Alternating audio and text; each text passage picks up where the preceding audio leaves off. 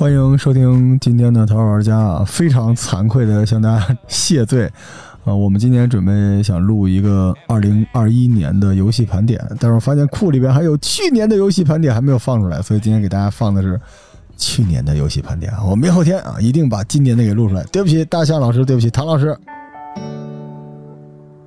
大家好，欢迎收听这期的《自然生活攻略》《头号玩家》，我是罗叔。大家好，我是红心火龙果唐宁。大家好，我是大西啊。哎呦，真真丧啊！他刚才不是这样的吗？他不是一挺羞涩的人吗？他就跟人对话可能有点嗯，困难。那他怎么跟你一块儿来的呢？你不是一话痨吗？他跟我单独说话的时候还好，是吗？嗯也是表达的非常流畅的，是吧？呃，我比较善于自言自语，对，大象特别像北京电视台的一个叫马重阳的解说，是声音像？声音很像，然后你看表情也特别像，他就是属于眼睛向斜上方四十五度看，眉毛微蹙啊。白岩松也是这样，就是像斜上点有点有点是吧？是吧？是吧？但他声音特别好，大象而且是一个单身的男子汉，对，母胎单身，所以我舞台们 solo 对，而且大象身高目测是大概在一米八二左右，差不多体重一百五十多斤，一百四十多斤。一百四十多斤，大长腿啊，嗯不错，肤色也还是可以的，他一直在目视前方看那边的那几张画儿。没有，这这个嗯，然后跟贩卖人口似的，我觉得。但是其实大象是一个真正的游戏人。我们头号玩家其实最近这一年，啊、认识了一些神奇的人啊。我先给自己做一广告，比如说想了解啊、核工业，我们就认识一个核电站的操作师，一美少女。我去，对，然后我们想录录这个跟战争有关的，结果我们就找了一个造枪的人，真的就是造枪的人。后来我们想聊聊钱的事儿呢，就找了一个印刷的人，然后想了解一下女权，就找到了洪荒老师。所以我们后来就发现，之前那头号玩家跟假的似的。后来说跟唐宁说，咱们录一游戏吧。突然想到，最近这一两年里面，游戏群里面生长出了大象这样的呃伟大的游戏工作者。大象专门做游戏的，对，嗯，而且大象的游戏，呃，拿到了 Steam 的当年的什么奖？没有哪有什么 Steam 的奖，但是独立游戏，对，这个独立游戏当年拿到了大奖，某奖，对吧？国内的小奖。唐宁是对游戏要求还挺高的，当时还是我跟你们说的呢吧，对。我先买的，对对对，然后贼难，我差点找修改器，是。然后我不知道然后他说他是做这个游戏，但是其实做游戏也不太容易哈，这个真的，我觉得别别捧杀，不是特别行。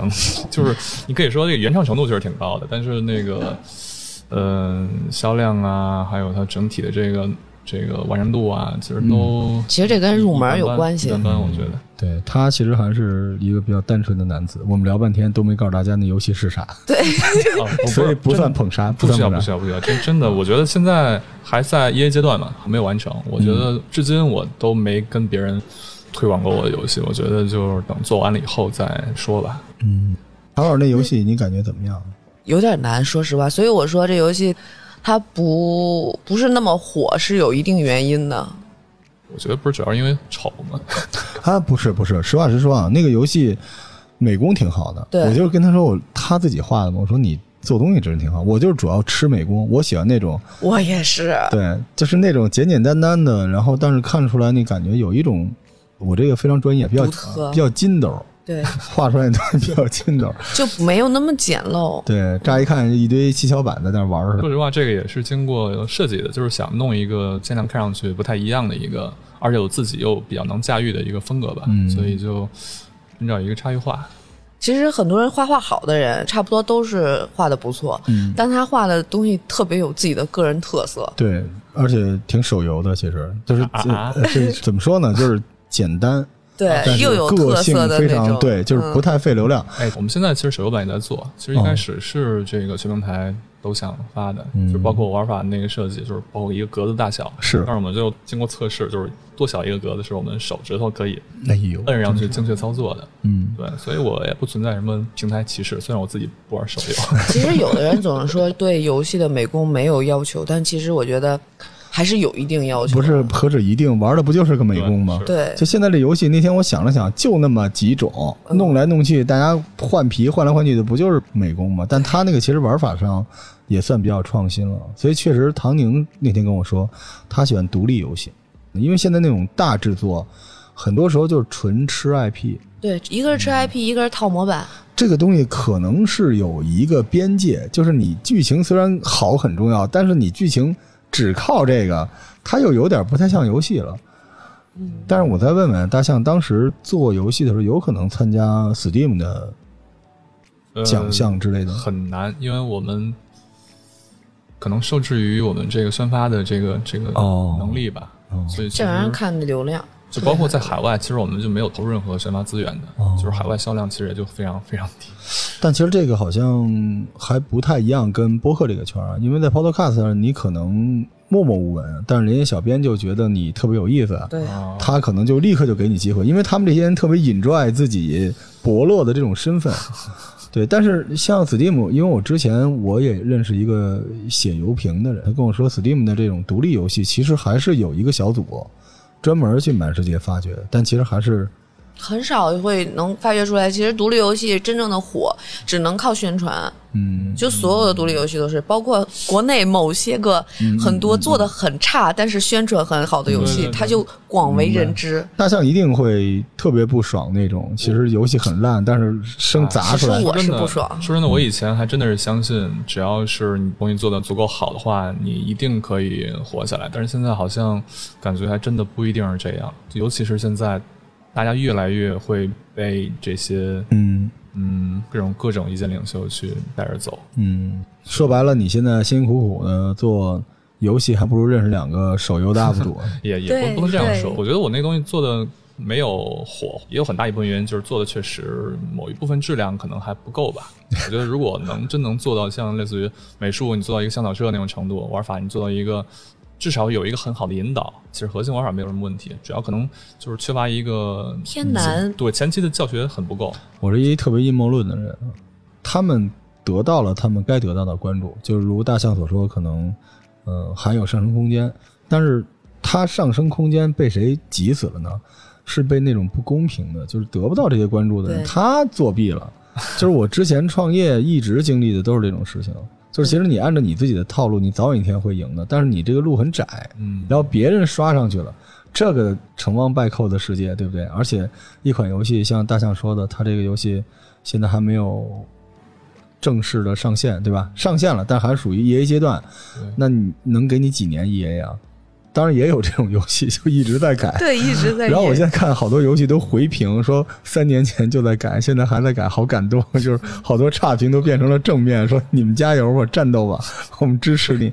嗯，希望希望大象这种愚直路线能够得到更多人的关注吧。当然，我们也不会告诉大家这游戏叫军团的，但其实确实还挺好玩的。因为我实话实说啊，就是咱们自己，咱们护犊子嘛，自己的兄弟们做的游戏多不容易啊！这个世界多少嘴炮啊，是吧？而且说实话，这游戏除了难点儿，但是其实还做的在，是尤其是国产的独立游戏嗯里做的算很有质量的。是，而且大象其实要吃另外一个人设，但是他不屑这个，就是一个苦命的孩子，孤单单的在宿舍里贫穷的艺术家，对，用电磁炉煮着面做出这个，但当然不是啊，不是，呃，没有，因为之前有一个上海的一哥们儿跑来北京采访这个北京的独立游戏制作人，嗯，采访一圈儿，然后到我这儿就明显聊得不太开心。哦，后来我问他怎么回事儿，他说你这不像这个独立游戏制作人，对你不这个丧是吧？心态感觉就是很阳光、很积极，不是特别能够批判这个就是对对对对，你很淡的这个你不摇滚，你知道吗？你不摇滚，我很摇滚呀！我跟你说哈，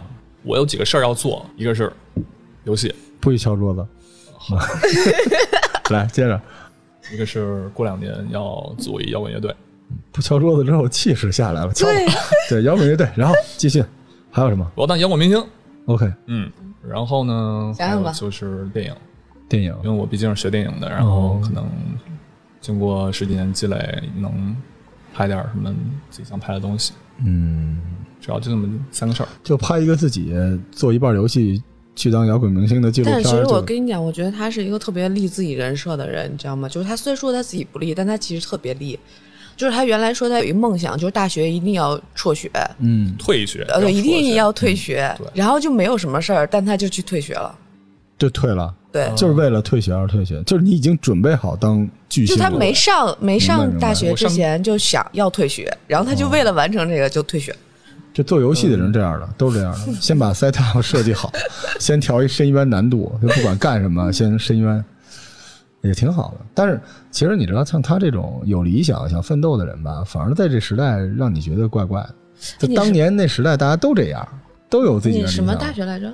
联电学院啊，退学了。那个经常别人问我自己的一些想法吧，然后说着说着就说，就突然蹦出来一句：“你是不是特自卑呀、我说：“怎么看出来我自卑了呢？”他说：“你这种就是很狂妄的或者很这种不切实际的想法，一般都是你这个有什么很奇怪的一些这个童年经历是吧？嗯不，是我说不对不对，不不是那么回事儿。我这个就是你没见过这东西，你就我觉得他就是不能理解，他不能理解你为什么会变成这样。主要还是因为你直，因为现在大家都不直，就每个人都绕弯儿。其实他们都希望，尤其那个上海那编辑，他希望在北京北八环之外的一个地下室的房子里边，然后你蓬头垢面的拿着一碗面，右手一半的蒜出来，告诉他你正在熬夜写一个补丁的代码，你非常非常的难，而且你还得跟他说说为什么为什么要做军团这个游戏，就是你小的时候被人霸凌过，而且他们用各种几何的那种，就是那种尺子什么的戳你、打你，用橡皮塞子弄你。后来你就希望长大之后，这些人都不是武器，都是你的军团，你要消灭他们家的。然后你说着就流下了泪，然后就一个人看着远方，然后这个可以做游戏，我觉得真的，这小伙子回去你肯定火了。嗯就关键是你不丧，他就觉得没意思。这个最后被人扒出来，然后又变成一黑料，然后又又反转了，然后再大哥，谁扒这个？哪儿扒这个？呃不，你看，我说他都想好。好，我在你身上啊看到那个摇滚乐出生不怕牛犊的摇滚乐手的精神了，好神奇啊！现在得有这种精神的人才能做游戏。现在人人都是觉得自己眼观六路、耳听八方，什么都行，但实际上他根本不知道自己到底想做什么。现在我甚至觉得天天沉迷游戏的人都是好样的。哎，你不觉得吗？我小时候觉得你们家玩什么游戏啊？出去上班工作是吧？为人民服务啊！可是后来我看，这游戏群里的小孩反而是我特喜欢的一波孩因为。脑子没有那么杂，说实话。哎，你会游戏化现实的生活吗？你会呃偶尔会这么想吗？我不是偶尔这么想，我觉得 所有的一切你都可以理解成是一个游戏，嗯，就是大游戏套小游戏，包括我们这个宇宙，我觉得其实你都可以理解成是一个，可以，对一个游戏规则。很摇滚啊，很摇滚。我就把我的生活当一游戏，真的。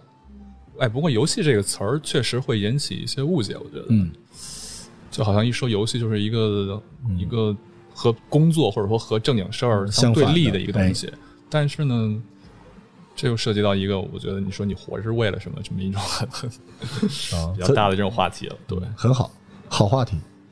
我经常觉得我的体能加一，然后智慧加二，但是健康减三，然后我这些东西加在一起可能是我的魅力，然后那些东西加在一起就是我 DPS 什么样，我能不能奶我自己？我真的是每天上下班，我就是一活的赛博朋克，就是我接收到的所有的信息，我要接或者不接，我甚至都觉得很多强调沉浸感的游戏，它研究的不是玩家的心态，它研究的就是生活。你不觉得特别像吗？对对你知道我有一逻辑啊，怎么就在这期节目里面讲了我这个故事，就是关于谈恋爱的事情。哦这个唐老师谈了，你笑成这样，一百段恋爱，对吧？然后大象呢，啊，零对，大象刚才跟我们说是在家里给各种家里的各种家具起名字的那种，是吧？没没那么夸张不至于有这个兆头。你应该早点说这个，你那个采访你的人会把这个记进去。呃，对，我想说什么呢？呃，谈恋爱是这样的，你有一分儿，然后你最终能遇到的那个人呢，跟你这分儿是一样的。嗯这就是我的逻辑，就是万事万物，包括工作都是这样。我给你解释一下，比如说满分十分，你外形是一八分，然后你的这经济能力是一几分，然后你的风趣程度，就你幽默感是多少分，再加上你实际上你家庭背景多少分，对吧？你这东西加起来这个数呢，作为一男的来说，你可能是一三十八分，然后你去挑姑娘，你就能挑到一个三十八分的姑娘。哎，但是这里面涉及到一什么问题呢？嗯就是双方对接的时候，它的这种这种判定的区间不是一个恒定的一个值，哎，这就有意思了它，会波动。是所以说，有一些技巧高明的男人呢，就会就是你用你的波峰去碰别人波。不是，是所有的男的都试图这么做。哎，前两天杨丽说，你看起来为什么那么普通却又如此自信？现实中的无论男性和女性，我们的 social 都是为了一件事儿，就是用自信包裹住我们的普通。都是这样的。每个人给外边的都是他那个波峰，但为什么有些姑娘说故意，我就今儿素颜，我就想让你知道我吃饭吧嗒嘴什么乱七八糟的，是因为她有绝对的自信，嗯，她觉得我的颜值碾压你，从来没见姑娘见金城武不化妆的，所以实际上还是说这分儿，你三十八分，你挑一三十八分的姑娘，你怎么挑呢？你挑一贼漂亮的，就占三十分的，那你就要容忍那姑娘剩下所有的数加起来就是一八分。对，所以你看，为什么现在很多大老板、啊、他找那个，你说怎么找这么一人啊？这跟这分儿有关系。但是某种意义上来讲，挺俗的，嗯因为这个分儿它本身就是一个大众规则的一个东西。嗯，这跟菜刀可以用来剁菜，也可以用来杀人，就是这个事情就是这么一事情，但你可以作为选择。比如说你现在综合实力是一这样的，你可以选一个你牺牲掉一部分，当然这个选是双向选择。那你看有些贼漂亮的姑娘，她为什么找了一个样貌特别普通，甚至家境也普通的人？她说我想求稳定，那就证明这个男的特别容易让人相信，而且非常努力。说来说去呢，你想找到一个比你想象中更好的姑娘，一种就是像你说的似的，特别狡猾，用你的波峰去打人家；另外一种就是你提升自己吧，你就给自己加分吧。嗯对方可能他就认识那么多人，也就是在六个里边选一个。是，所以你知道我说这个不是为了说男女关系啊，我为什么老说生活就是一游戏呢？实际上你自己的综合能力决定了机会来的时候你能不能抓住。比如说我用全部的机会去认识了一个特别厉害的人，然后那个人把我介绍给他的朋友，但是我已经把所有的分儿都用光了，所以导致别人见到我我就是一傻子，我什么也不会。这就是有些时候容易露怯，所以实际上。好多人觉得老天爷给机会不够，其实不是的。好，现在聊一聊大象，你都喜欢什么样的女人呢？我其实挺矛盾的，就是我一方面会喜欢那种就是人格独立都很独特，但是呢，我的审美说实话挺俗的。这不很正常吗？你就喜欢一个有独立人格的好玩的，然后漂亮的姑娘吗？是，往往是特别漂亮的姑娘吧，就他的意思就是说，如果你够好看，其他的都无所谓。我不是 我不是这意思，好吧？我 不是这意思，嗯明白？就是我一直以为形容姑娘性格好是一种退路，就是虽然没那么漂亮，但这个就是以前电影学院的时候，呃，其实想勾搭表演系的姑娘挺挺容易勾搭的，就是发现没有什么共同语言，就都挺无聊的。我尝试去解构这种我们的这个审美，我觉得本质就是在于我们对于她样貌中呈现出那种状态的一种倾向。嗯最常见的就是一种很轻松、很惬意，然后很不需要为生活所担忧的那么一种状态。就长成了那种样子。对对，而不是有有些人一看就长得苦大仇深的，就是生活这个刀在他脸上刻满了刀疤那种感觉。但有些人就是喜欢那种样子，有些人就很不喜欢。那你说，如果找一个就是长得苦大仇深，但是他其实生活很好、很富裕，而且很乐观，什么乱七八糟，你跟他实际交往下来以后，他其实带给你的是快乐。我跟你说，百分之八十的爱情都是这么来的。对啊。但是问题是这样的，这所谓长得苦大仇深，这个它比丑好吧，其实你就看什么叫丑，也要量化一下是吧？解构一下。很多时候我们对于丑的定义，其实就在于一种异常或者一种嗯我们嗯，被突袭了才算丑。对嗯，我自己是特别喜欢跟喜欢游戏的人一起聊天的，啊而且也喜欢吐槽。老问唐老师最多的一句话就是：“你最近玩什么的？玩什么游戏了？”所以今天马上要过春节了，但今年比较特别，也没有任何的节日气氛，对但是反而大家一起打打游戏啊，小伙伴们围了一圈儿聊聊天儿，这挺好。所以今天呢，我们专门把大象请过来，我们一块儿聊聊天儿。这大象这个，大家刚才听完也大概知道是一什么类型的人啊，挺好玩的。我们先紧着 Steam 说，因为我们之前有一群啊，专门因为 Steam 开始的。然后我之前跟唐宁还打过赌，咱俩打赌来着吧？你记得吗？嗯，嗯，就是今年 Steam 得奖的这事儿。哦，对，是吧？是吧？行，咱们先说说今年 Steam 二零二零年年度最佳游戏，因为之前我们录这期节目的时候，这个奖已经出来了。之前呢，它的候选是大表哥，这是我最爱的，唐宁最爱的黑蒂斯啊。呃，这个 Doom，呃，这是什么东西啊？Fall Guys 是吧？对啊，糖豆人，对，还有死亡搁浅，五个是吧？这五个里边，大象先来，你最爱哪个？最讨厌哪个？呃，唯一通关的就是 Doom Eternal，啊，黑蒂斯也算是通了吧。嗯我最喜欢的应该就是 Doom 了。不是，我虽然喜欢黑蒂斯，但是我是把它投给独立游戏奖项的。OK，在年度游戏奖项，我投的还是大表哥。可是像黑蒂斯居然就能进入年度游戏了，我也没想到。肯定是可以的，毕竟在那个 BJ 也得了很多奖嘛。是，而且玩法也比较好啊。对，但是它确实是属于哎独立游戏，但是它能进这种三 A 的奖项里，我觉得没想到。然后还有一点没想到的事儿是糖豆人，啊，糖豆人儿是真的是因为热度和它的这个玩法上的这种，你说是新意也好，还是我上次这种类型当然不叫一个类型了，还是几年前那个茶杯头呢。啊，啊，对我那个我是特别喜欢的。对我到后来就对这种东西比较免疫。死亡搁浅怎么说呢？咱们就这么说吧，黑蒂斯是一个相当于用 Excel 做出了一个三 A 大作的，就是那种雏形。嗯，然后死亡搁浅呢？死亡搁浅是用其实黑帝斯我觉得跟死亡搁浅成本差别不是那么的大。哦，真的吗？对这投入也很大。是吗？对，黑帝斯理可以理解成他把之前前几部作品所有赚的钱都，都放在这里了。它整体体量其实不是特别大，但是它做的特别的精致，特别的用心，哦，就是人力堆出来的各种素材。那死亡搁浅怎么样了？死亡搁浅，因为我是觉得是这样的，不买我就不酷了。其实某种意义上来讲，死亡搁浅也可以当做是一个独立游戏游戏。其实我觉得《死亡搁浅》的剧情其实不错的。我是当 MV 买的，我买完之后我就觉得特别震撼，特别舒服，就是有点像那个听 AMSR 颅内高潮那种感觉。死亡搁浅给人那个感觉是一个生理上的感觉。我觉得《死亡搁浅》其实是可以被夸一下的。就我觉得它虽然说是没有，就是属于期待越高、嗯失望越高嘛，就没有我想的那么好。嗯，但是它可以被夸一下的地儿，就是在它的玩法上，这跟嗯普通的三 A 大作是它不一样有。只能说它不讨巧，大家都点赞，但是不一定好玩。它应该是所有这这几个游戏里销量最低的。是，但是是你们做独立游戏的人会比较喜欢它有种，但是实际上你们也会挺恨的，对吧？给我那么多资源，我能做多少游戏？毕竟小岛秀夫是全世界最有名的游戏制作人嘛。嗯，我觉得他评分没有那么高，也是因为是小岛秀夫。有没有推荐大家喜加一的呢？就这五个游戏，黑蒂斯是吧？那刚才大象也肯定推荐了是吧？我推荐杜姆，但是 但肯定不是人都能玩杜姆，啊，唐宁应该特别难。是杜牧我一直没玩呢，我推荐，我肯定推荐大表哥，但是关键是大表哥太大表长时间了。哥不会有人没有买。对，呃就是你如果玩游戏，你就不要错过这个。是而且其实你知道，当我玩完赛博朋克，我才知道，就是大表哥做了一个多么伟大的事情。赛博朋克其实用那么好的资源和素材做了一个特别单机版的感觉的东西，但大表哥不是。就是你在赛博朋克那个不夜城里面，可能我不是说踩一个夸一个啊，就你周围围着无数的 NPC，但你都觉得它是一单机。我觉得这东西它跟设定有关。我认为哈，我也不是说帮那个 CDPR 说话哈，嗯这个真的就受制于成本。嗯，大表哥二的成本应该是二零七七的六、哦真的吗五六倍。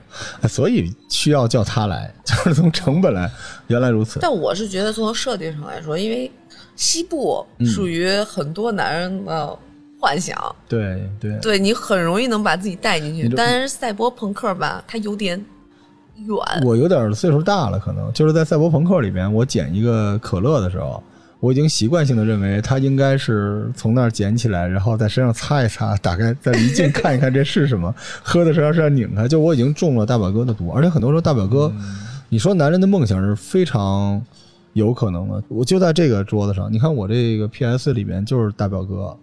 我只要开机，就是我那个人骑着马，在一个雪山上站着，然后我就逼着我们这儿上班的小姑娘，就是给我钓点鱼去。而且大表哥做的最好的地方，我觉得是他的进入感。嗯，嗯，就是寂寞的那种快感。当然，我觉得赛博朋克有一点特别牛逼，就他确实做到了人山人海，但你特别孤独的那种赛博朋克那种感觉，它出来了。对，可能像刚才大象说的嘛，成本也不一样，但是我觉得它可能设定也不一样。嗯，对，OK，那这就是我们今年年度游戏终于给了大表哥，特别开心。我那天跟唐宁说，只要是他就行。但是我没想到黑蒂斯啊，当时我们聊的是美国末日，美末因为美末不在那个哦，不在 Steam 平台上啊。对对对 o k 咱们聊两句美墨吧，因为我也玩了。我我我现在说一声啊，就是以防等会儿有人怼我，但是我要说，我觉得美墨是，如果说、美墨二，对美墨二、嗯在这次得这么多奖，是矮子里拔将军，嗯，所有人都可以来怼我，我就这么说，我就这么认为。没没没没，不会有那么多人玩了，都是键盘说玩了。就是美墨这种东西的好处是 UP 主用它可以录视频。来来来，大象先说，怎么样？玩这游戏，我去年说实话，我玩游戏玩特别多，但是真正通关特别少。去年通关的美墨二算是一个，而且我真的是三四天就把它打完了。嗯，而且很神奇的是，我从来都不能说我喜欢这游戏，我只能说我经常会在别人各种黑他的时候呢，我会试图去来来来说句公道话。开始来吧，先说成本。没有，唐老师也没也没黑他们。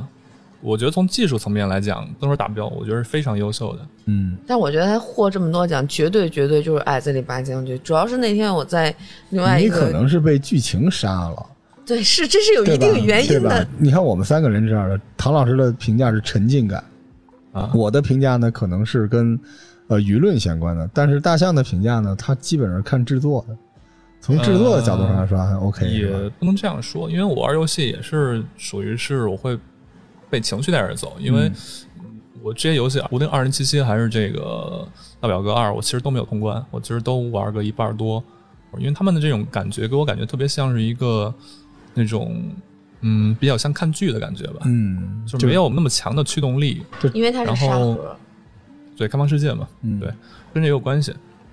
美墨二这种有一个比较强的故事线去，反而单线游戏确实会比较好通关。嗯，而且说真的，我我就跟很多人一样，我也不是特别喜欢这个剧情。虽然我不喜欢的点可能跟别人不太一样，就是我非常不希望看到一个原本希望改变世界、希望拯救世界的一个少女，沦为一个为了复仇变得很黑暗、很没事，反正我一直凶恶这不喜欢。么一个状态。还是还是剧情，就不管他好像得了一个画面奖，嗯，如果是论画面来说，《死亡搁浅》比他要强。嗯，是的，我真的觉得《死亡搁浅》比他要强。说法不是，我是说他得了很多很多的奖，而且那次我在群里说这个事儿的时候，有一个女的就一直在跟我说：“啊，你玩过他吗？你知道他有多好吗？他就配这样，你知道吗？”我就觉得真的是玩的太少。呃，反正我从我这个有限的这个，他很好，但他没有那么好。你就是没法说服大象。来，大象，我从这个个人这种有限的美术的经验来判断的话，其实《死亡搁浅》可以算是用了一个比较讨巧的方式，它用了很多这种嗯被人为构建的这种特征去，包括它确实营造了一套非常嗯完善的一个这种自然景观的一个一个系统。美墨二的话，它确实很强，你绝对不能说不强。顽皮狗确实是算是业界最顶级的这种、嗯这种，我去，我就语无伦次了。但是跟大表哥二可能还差一点。就我所以说，我说他是矮子里拔将军嘛。就是今年的游戏，说实话但是他的没有那么多很好的游戏。但是他讲故事的方式确实挺牛逼，虽然这故事确实是很多人很不喜欢，唐宁就是因为剧情惹着他了，所以现在他就看不了这个人拿到了很多其他的东西。我觉得就跟剧情关系比较大，但是他这里面除了剧情之外，整个游戏的节奏它是合在一起的，它不是单独的。那你说大表哥最后亚瑟摩根死了，没有人骂而星吧？大家都会觉得，我就想把那个记录停在那个地方，停在那个山上，然后无数人在想有没有可能他不死情绪轰到了，你知道吗？就是在这儿，它不是悲剧或者喜剧的问题，它可能还是有那嗯我，觉得是那个制作人就是 Neil 太刻意了。嗯我我甚至觉得是因为绝大多数人对于美墨一的这种，呃，期待剧本的理解，我觉得可能是和他自己的这种预期是不符的。嗯当然，我不敢臆测他的想法啊，至少我觉得美墨一是一个很悲剧的故事，就是一个愚蠢的老父亲把自己嗯女儿的这个梦想给亲手毁掉了。这就像是我们这一代很多人和父辈的这种关系一样，就他们希望你过上一个什么样的生活，希望你怎么怎么样，而忽略你自己的追求。嗯觉得你就是小孩不懂事儿，你这些想法儿不靠谱。虽然说这种剧情肯定是不可能出现的，但是一个小姑娘她想要去奉献自己，拯救世界，我们总该给她一点儿机会，哪怕她最后不是以她死掉的方式。听明白了，她比你还入戏。和选女朋友或者挑对象的时候，嗯，你认为的评分不是我认为的评分，大家的评分不同。对对嗯对，对，角度不一样嘛。对就是在这种讨论里边，让收听节目的人找到自己的切入点就行。比如我啊，我就一定要去买那个黑帝斯。我之前看完那画面，我极其不喜欢，但是他刚才那句话打动我了，他说制作很 很大，我就要赶紧买一下，买过来玩玩。就是我喜。然后我瞬间就对赛博朋克释然了，因为他说赛博朋克只有大表哥的几分之一的制作，然后我就觉得哇，好伟大赛博朋克。成本一亿多美元，哦哥是六七亿了。是是是。然后咱们说说二零二零年的年度最佳 VR 游戏啊，你们玩 VR 游戏吗？？VR 玩的少，少哦，PSVR 好久没打开了，是我我买了就一直放在那儿吃灰。VR。吧，就是就想有头号玩家的这种感觉，但是你远远达不可能到，，而且它可能是技术上，永远达不到啊。远远哦哦，远远，但是在我们有生之年还是有可能。它技术上应该是有个硬伤，就这晕的这个事情。嗯，我听业内的朋友说这个问题吧，其实是可以通过技术去解决的。是，嗯我觉得他对近视的人确实是有一定的，近视的话，就是 不是不太友好他不仅是近视问题，我就近视，我没完全没问题，是但是我眩晕甚是吧？呃我我不晕完全没问，题但。他卡我眼睛。但是你一边待着去吧，你对脸大的还不好呢。有些人他就不行，他就会晕，他就是缺一个轴，缺一个参好像照的东西。说通过帧数还有其他的一些这种嗯类似辅助的摇晃什么这种，好像是可以一部分去解决。之前说是降低清晰，牺牲一些东西，再增加一些东西，但是这个有硬伤就没办法了。嗯我梦想中的 VR 就最少的最低标准是我手里不需要拿东西，哪怕我戴个手套，嗯，那就是真的脑插管了。不是脑插管，就是我手里不需要拿着那两个。套你这个对手套的话，都会比我手里攥着两个摇杆要好。哦哦，就是手套，就是那种不是，你需要的不是减法，你是需要有人研发一个像手套一样的手柄。对，你现在去很多大商场能玩到，因为你现在拿着拿着手柄，你其实说实话就是嗯，我我是因为这个问题，所以我今年就不是特别关注 VR 游戏，现在是但是大家都说这个特别牛逼嘛，半条命这个是吧？对，嗯，VR 玩恐怖游戏，确实还是挺有生化代危机我入感的。疯了，就是我我第一次有一种玩游戏的时候那个心脏炸裂的疼的那种感觉，就是玩生化危机。后来我 VR 常备的是那个开飞机的那个。我那个太带劲了，空战的时候觉得太有意思了。哎对，去年还出了一个我玩了那钢铁侠，蝙蝠侠，好像对也不错。对，那我今年这半条命我回家试试吧。但是 VR 对我来说最大的好处是合家欢，就有时候到过节的时候家里来小孩儿了什么的，对对你就对大头盔给他弄上，然后过一会儿小孩就吐了。科技，对，然后让他看看大鲨鱼啊，他不有一个游戏叫 Eagles 吗？就是做一只鹰在空中啊，飞。对啊对对，就是让小孩过一会儿，小孩排着队吐，然后就结束了，就 特别棒。这个这是年度 VR 游戏啊，然后年度爱的付出游戏。那这个爱的付出的逻辑是什么呢？就是嗯，最干的是吗？不是，就是出了很久了，出了很久然后了，然后但一直在维护它的运营。哦，嗯这就是我们刚才说的嘛，就有的团队永远在改。哎，你竞争一下这个大象爱的付出。其实要是我的话，我可能会给《DOTA 二》，但是没有。嗯，《DOTA 二》是它那个最近又等于是翻新了一遍了，哦。给所有英雄加了一个小技能，就是嗯。可以看出他其实一直都想去求一个变的，而不是说就是为了为了讨喜，为了但是为了 DOTA 二这个它没有 CSGO 或者说是那些这个够老。巫师三居然在爱的付出里。三这个就有点怪了，因为关键大哥没地儿摆了，把巫师三放到了爱因为它的付出。它确实是你要说常卖的话，它一直在卖，嗯，但是那你要这么说，哎，GTA 五地平线对对，所以我我不知道它这个标准是是怎么算的，可能是按投票，其实按投票得它不是简单维护，它应该是大更大补丁。但是没更啊丁，你要说爱达补丁二 K 啊，能把那个剧也算进去了。啊，这个无人深空我无人深空是我个确实 Steam 第一款退款游戏，啊，你退了，对，我对这个很不满的哈，就是当时很多人就喷这个游戏，说这个，贵嘛？但其实吧，这个东西在国内售价当时一百多块钱，对，它海外卖三 A 游戏的价钱，我觉得它价格挺合适的，就是它很好，它不我觉得它适合我。它。其实是那个嗯。只算那个飞船从那个星球上起飞，然后飞到宇宙空间这个小多尔流程，以及它那个各种奇形怪状那动物的拼装的这个这系统，我觉得就已经值这一百多块钱了，因为当时没有这种游戏。主要是我。看别人玩的时候，我觉得哎真好玩，我自己玩的时候我就感觉而且我最近还在玩这个，就是发现确实是更了很多很多东西。嗯就是我最近玩那个叉 S 叉版嘛，因为它是少数几个为那个那个叉尔斯查尔做了优化的游戏，就是六十帧，然后画面也提升很多，而且有现在有第三人称模式，就是确实是挺牛逼的。我还要再补充一个自己的看法哈，就是呃很多人就会拿一些一些没有成功的游戏跟这个无人时空去比，比如说国内的某独立游 戏，嗯。会说啊，你看人家这个一直在更，一直在怎么怎么样。但是我觉得你这样说其实是忽略了一个很重要的点，就是这个无人升空这游戏虽然在一开始被喷爆了，但是它在刚发售不久，大概是一个月左右就卖出了一百多万份儿。嗯，一百多万份儿，资金在那儿呢。对，它就有足够的资金去确保它的后续开发。而国内的那个某独立游戏，一共卖出去大概去掉退款以后几百份儿，嗯，就是没有钱，我想做这游戏，我怎么做呢？我希望我用我的爱去付出，但是我总得吃饭吧。用爱发电，是总是大家都希望别人用爱发电，但是自己试试呀。爱的付出这个序列里面，我们有推荐吗？我们 我彩虹六号，彩虹六号真的不错。你们现在每季还在出新的英雄，彩六哈，嗯，啊反正他们天天在那儿打彩六。然后装修装修来彩六，推荐，我觉得学习成本有点高。对我推荐一下无人吧，我特喜欢这游戏啊。然后是独乐乐不如众乐乐这个奖啊，这个奖就是一这他帮小伙拿的就是很正常，糖豆人。你居然很很欢乐，主要是因为他今年没有雨中啊，有雨中啊，你居然推荐了糖豆人没有雨中吗？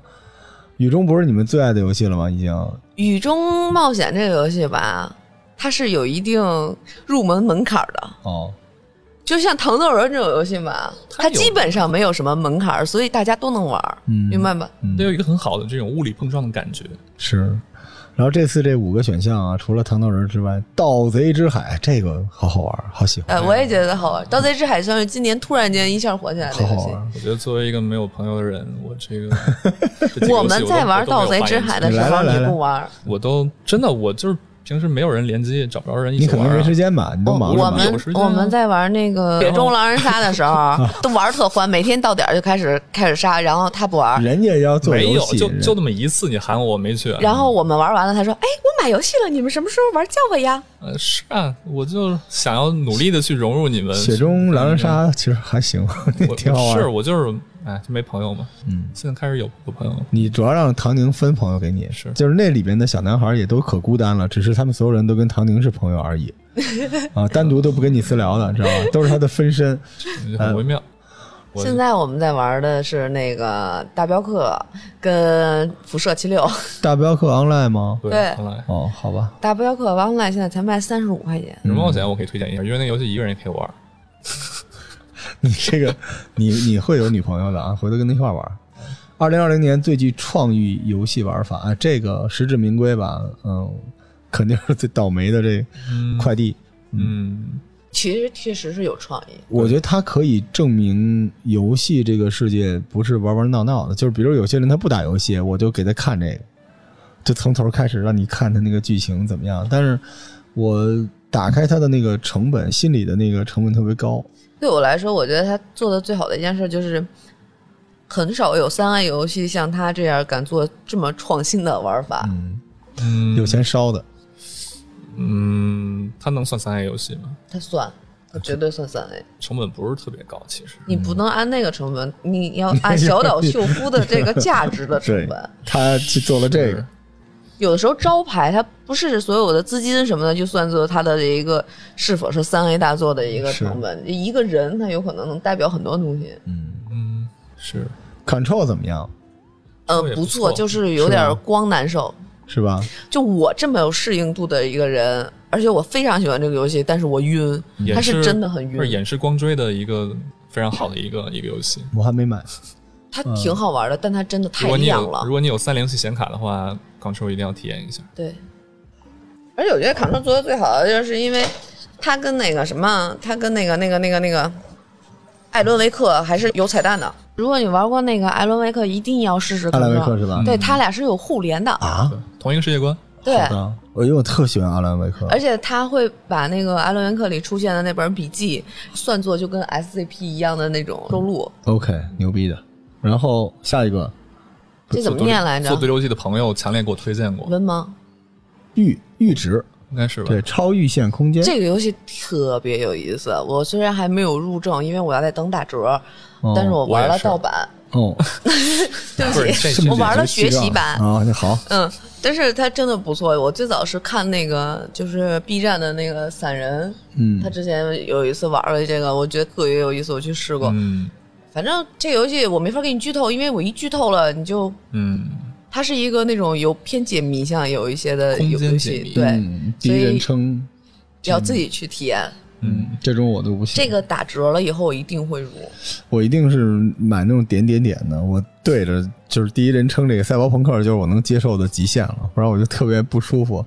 我希望这世界都是盟军敢死队那种游戏了。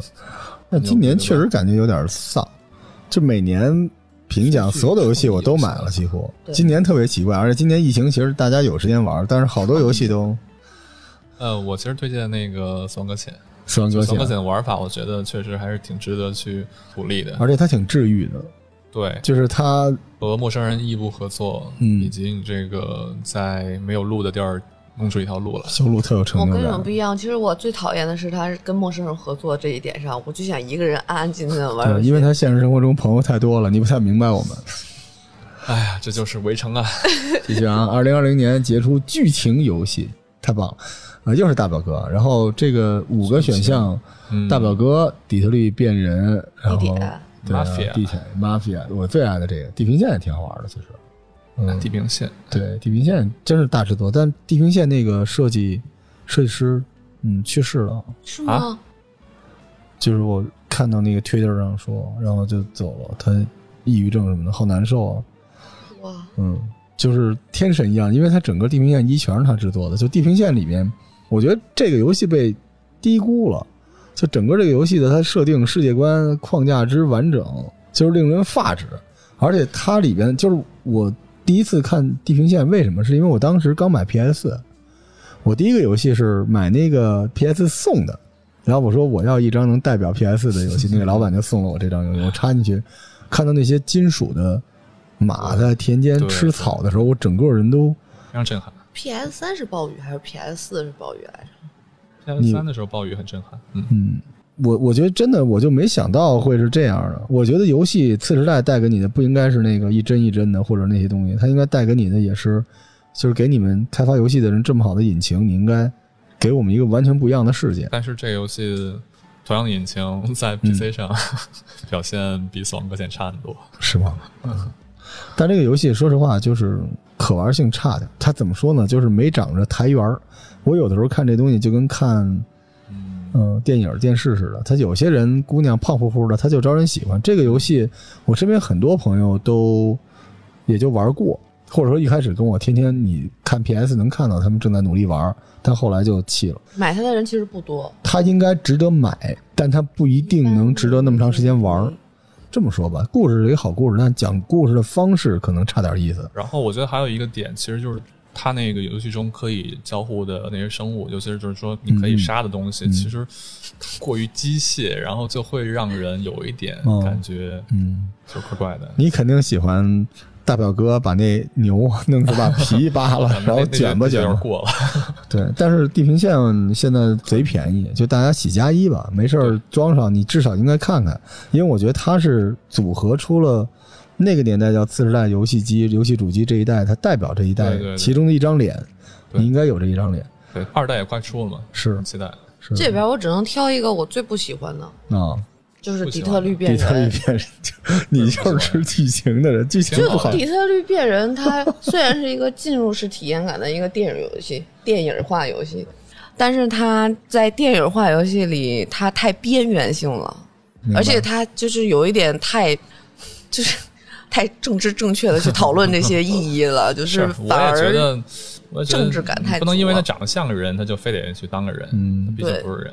这唐老师应该底特律变人的剧本，然后拿给之前做那极乐 disco 那帮人做，可能出来那感觉就是你要的东西了。啊，有可能是吧出来可能就比较怪了。游戏嘛，本来就是对吧？我是觉得游戏要带我们见一个无法无天的东西，这才是游戏，对，对不然太沉了。不然它就是一个就是一美剧往前推。这个其实我们刚才聊过，剧情有一个边界，剧情和呃游戏性。但是游戏性什么是游戏性？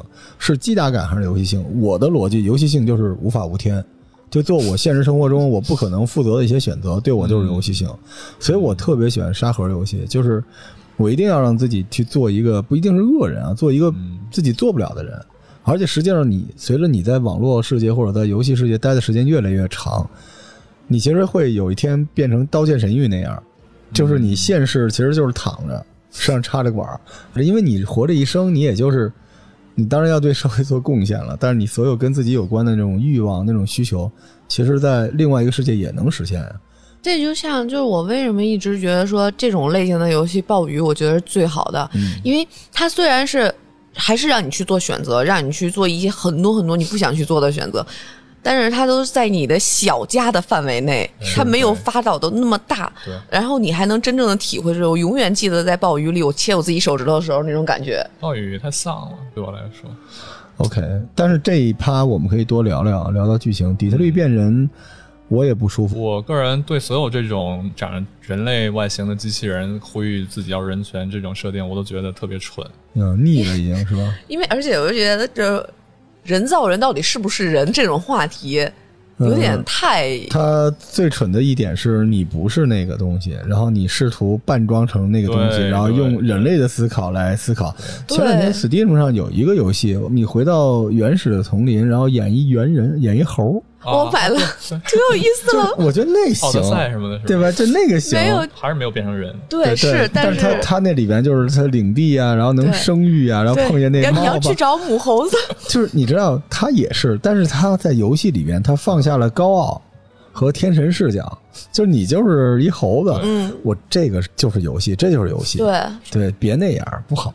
地铁怎么样？我很喜欢地铁，很不错，但我没玩通关的，因为我这实在忙不过来。这里面唯一通关的就是地铁，地铁是吧？地铁怎么说呢？就是它从初代开始就一直没有让你去失望过，这个剧情方面，这是一个金牌剧。因为我觉得地铁的从一开始它的世界的这个设定，它就不错。呃，对，它的原作小说本身就是推荐大家去看看地铁的小说吧。对，我觉得地铁这种就是这种感觉，这种苏联大汉 呼哧呼哧这个艰难求生，赫尔波特家，然后苦中作乐这种这种状态，我觉得就是别的国家很难复制。是啊，那倒是。对，就他有一个强烈的扮演感，而且因为他足够特别。对。地铁属于三维大作里边，就是能持续性发展，不会让你失望。我前一阵子一直在想，因为咱们下期节目要聊这事儿，就是你想要一个什么样的游戏嘛？我那时候想，就应该有一个角色扮演第一人称非常强烈的，弄一个苏军士兵的故事。因为苏军他跟其他的军种兵种不一样，从装备从那个，然后一直走，结果前面死了，后面呢捡起来。对啊，然后你就得怕躲前面的子弹，还得躲后边的，对吧？你还有一小队。结果前两天就出了一个苏军的那个小队，呃，你喜欢那种像盟军敢死队一样那个玩法？对，那个我特早我就在群里就安利了。对，那个，对，那那个那个真的，我一开始跟唐宁说，你去先玩那个 Shadow，就是日本武士版的那个敢死队。结果我买了那个苏军那个还是不一样，那个游戏很好。他真的很盟军敢死队。我前刚刚玩了一个那个刚进了 XGP 的那个一个西部西部题材的啊，也有一个，哎，有一个有一个。叫什么？反正是个什么什么三代，叫我忘了，看也是 XGB。回头回头你可以推给我。还有中文配音的。哎，说有中文配音，我不得不夸一下《赛博朋克二零七七》。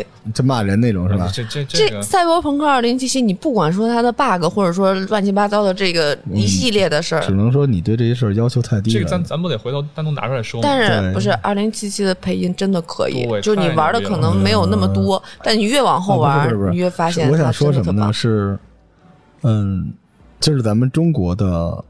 就是大国崛起吧，啊，因为其实很多游戏在早年间就都有日本的配音、法国的配音，那配的极好。对，就是《刺客信条》那个日语配音，我跟你说，你如果不愿意听英文，如果没有中文的话，你就听日语吧。那个日语配的极其有意思。就今年那个《英灵殿》有日语版和法语版，你试试看日语版的《英灵殿》，因为《英灵殿》不有一个那个对诗那个剧情吗？嗯，我日语的对诗是翻成了排句。哦，就是白日依山尽，黄河入海流。他说话也是那个，但但是毕竟我觉得这在日语环境下很常见。嗯，但是二零七七是我第一次在游戏里听到有人用中文讲出来一些我觉得很酷的东西。不会让你觉得就是不跳戏对吧对对对，我觉得稍微还是有那么一点拿腔接调，但是也已还好经很不错。还好对，但希望把大表哥找点 CV 给 我们配了吧，对真的亚瑟摩根啊！我跟你说，大表哥是我永远的游戏啊，但是这个播音腔是吗？嗯，CV 有很多很神奇的，就找点霸者，找点我我觉得大表哥不是挺挺适合找那种对吧？沧桑点儿的那种，就配那种，可以配一方言版的啊。二零二零杰出剧情游戏这个栏呢，那我们反正因为大表哥就不说了，我是推荐《地平线》，我觉得你最好不要错过，而且它现在非常非常的便宜。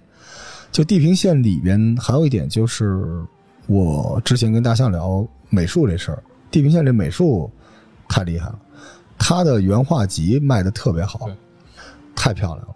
因为大家现在一聊都是赛博朋克，都是这种东西，但《地平线》是把肉嗯和草和金属但是完全独特的一套自己的东西。独特的审美，一套美学系统，非常独立的美学系统。然后这里边还是物理打击、射箭，这太有意思了。行啊，我看下一栏，下一栏是唐宁最爱的，二零二零年纵使手残仍大爱的游戏。哎呀，这个嗯怎么说呢？这个，但是我很高兴啊，这个 这这栏里居然出现了《十字军之王三》，这个我以为应该是《只狼》之类的游戏吧？怎么着？只狼是去年了。哦，OK，幽灵行者你们玩了吗？玩，我觉得这游戏不错，还可以啊，幽灵行者这这给砍起来还是感觉不错。牛逼的，节奏极快。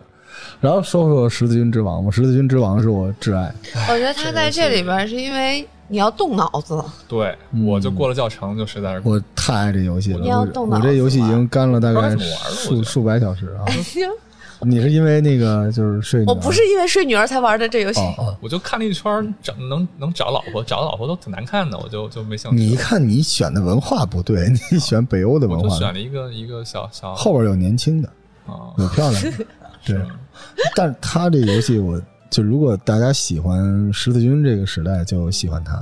我买这个游戏有一点，其实我我真的不是因为跟女儿的渊源去玩这个、去买它的，我是因为是因为罗叔说他玩了三个小时都没有发动过一次战争，因为他找不着怎么发动战争，我才去买的。那，你能发动了吗？现在没呢，我没、嗯没怎么玩它呢。他我知道为什么叫手残了，因为他得同时点一大堆东西。对啊，他这个界面满屏幕满面板，就是呃生人劝退，但是贼好玩，贼好玩。就是它这个剧情是属于那种呃特别真实的中世纪的黑暗。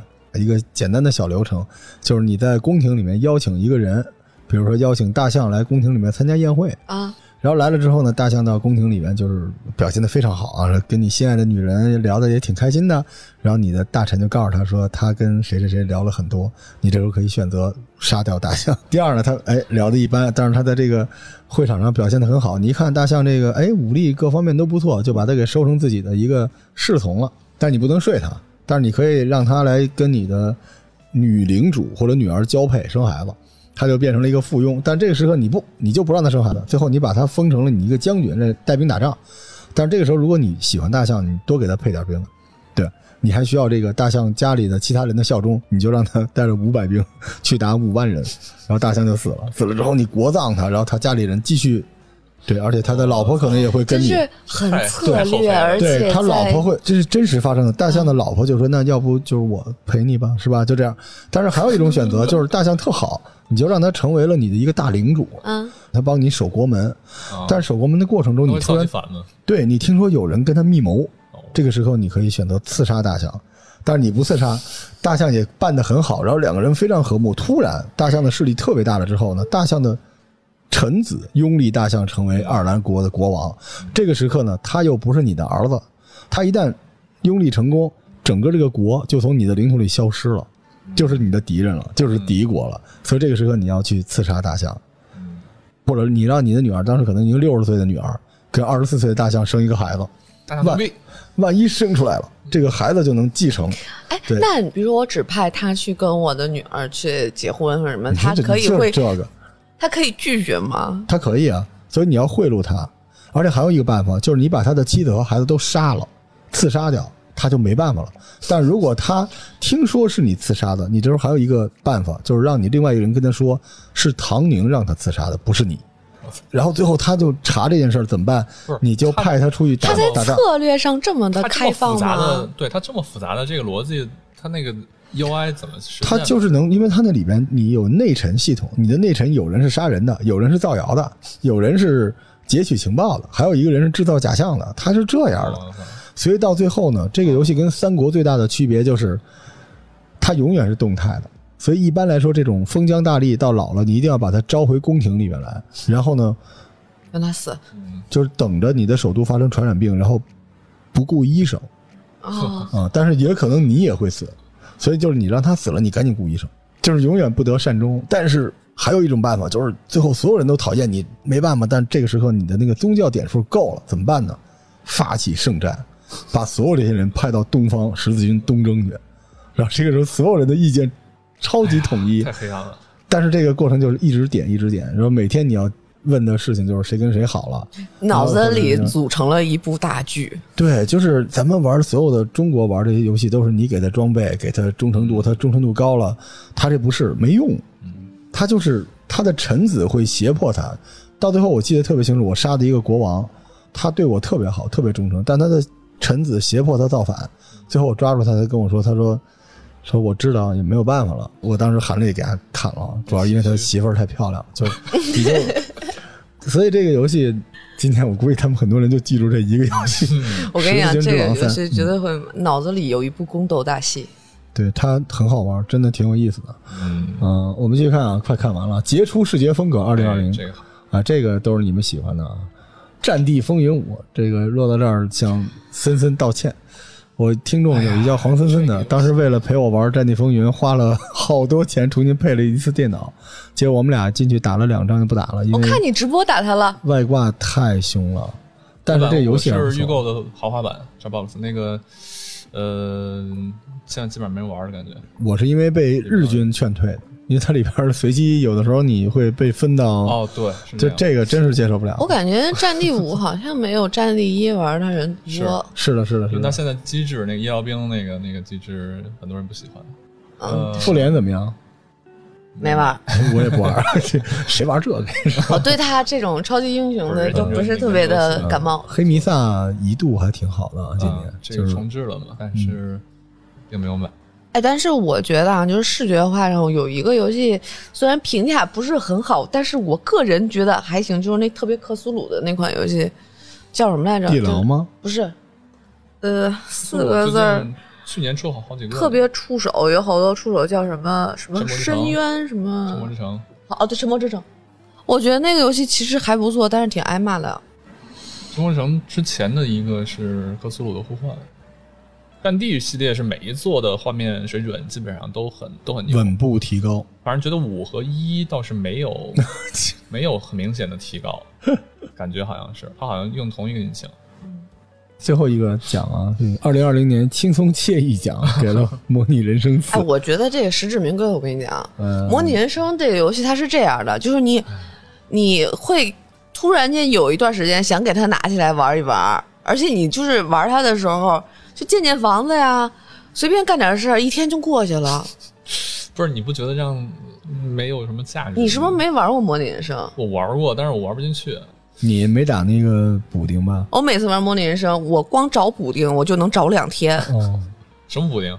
就各种各样的衣服啊、建筑啊什么的。我们都找，我们都找那个没衣服的补丁。啊，很多建筑师都在玩。嗯，主要我是觉得我我就在过我的人生，怎么还要再模拟一个人生呢？人生都已经如此的凄惨了。就是呃，你在玩它的时候，能发生很多让你意想不到的事情，你可以脑补出很多很多剧情来。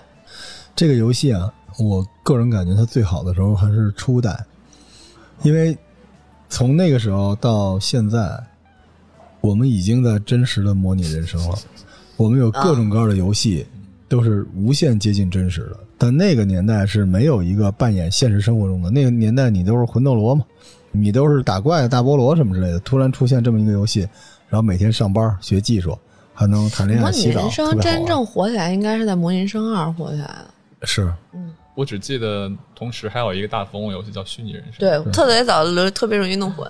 嗯，然后还有微软啊，这个模拟飞行，这是我挚爱的游戏，这就不说了。我就特别喜欢北航的学生，就喜欢开飞机，不得了。但是其实也挺无聊的，也不知道干什么，就在空中飞其实我来飞去。觉得就是很多模拟类游戏都能算是轻松惬意，嗯但是像那种城市建设，就比如说城市天际线，它就不可能在这个奖项里。第三个和第五个都是同一类的嘛，都是那种自动化。这叫 Lattice Factory Factory，还有一个是呃 Factorial，对吧？有点像那正个式版了，Rain World 吧，就环世界有点那个意思。环世界是我挚爱的游戏吧，好好玩它比环世界的自动化和工业化更强。哦。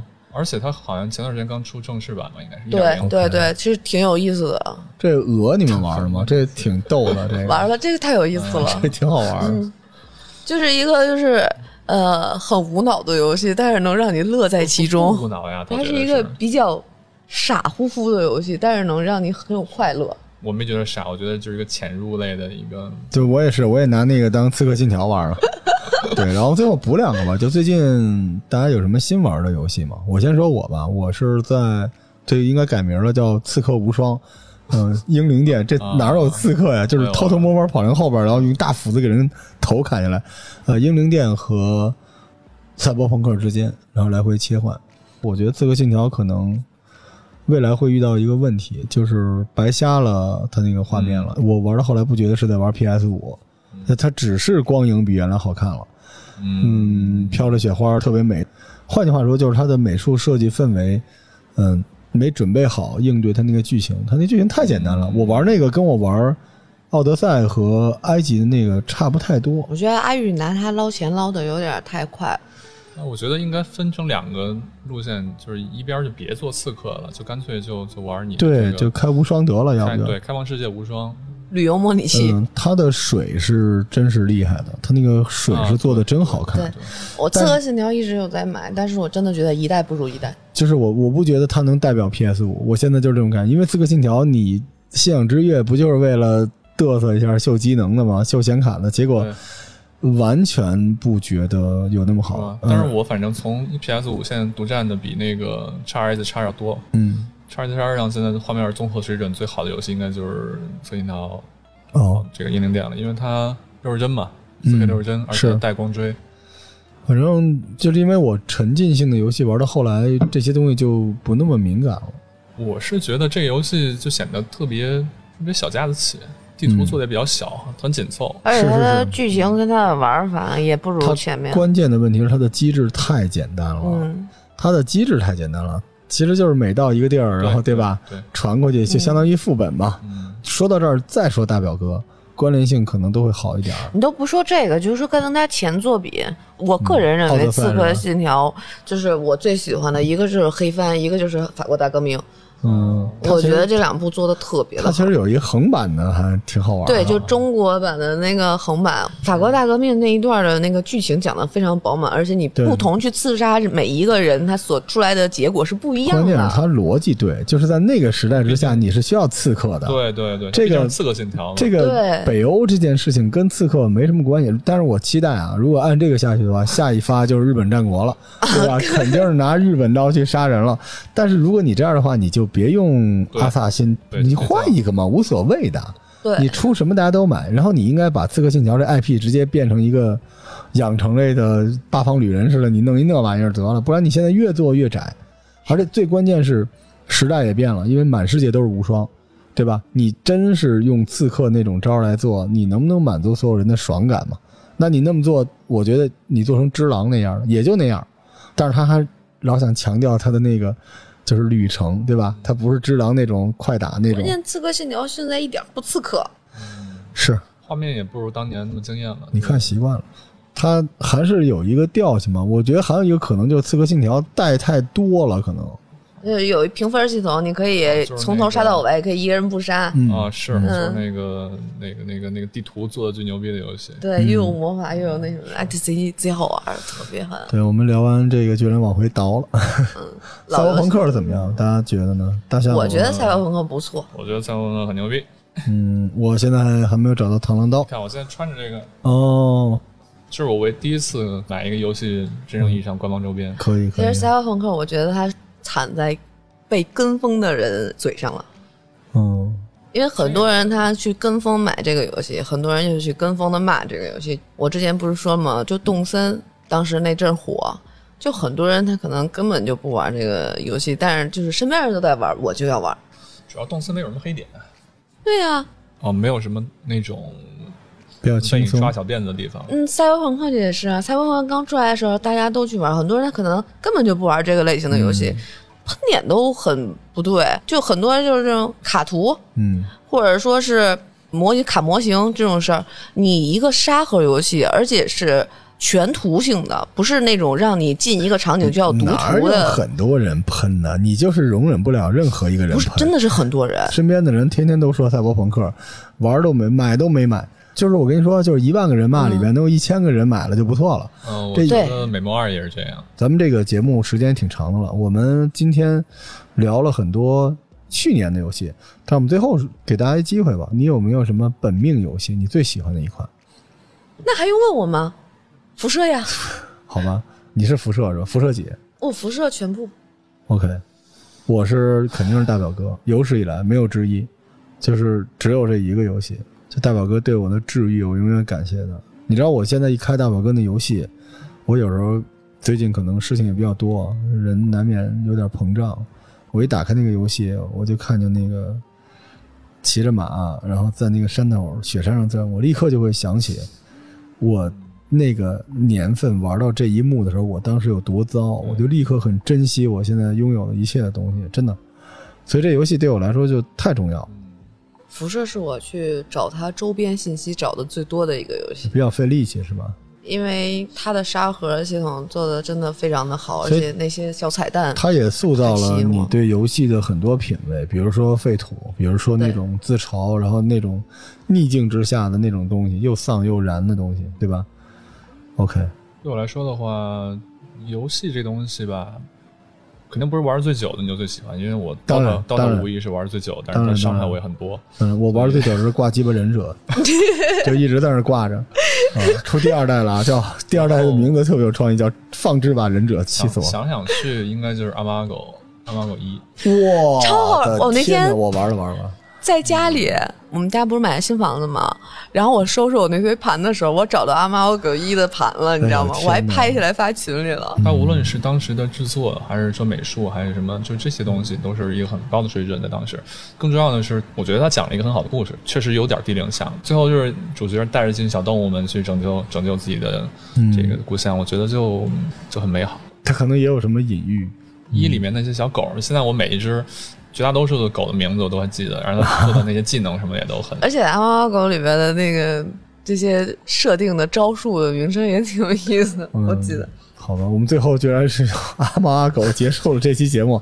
好吧，祝我们喜欢玩游戏，或者说在这个特殊的年份之下啊，这些小伙伴们，这些阿猫阿狗们都好好的玩游戏。好吧，这期节目到这儿，拜拜。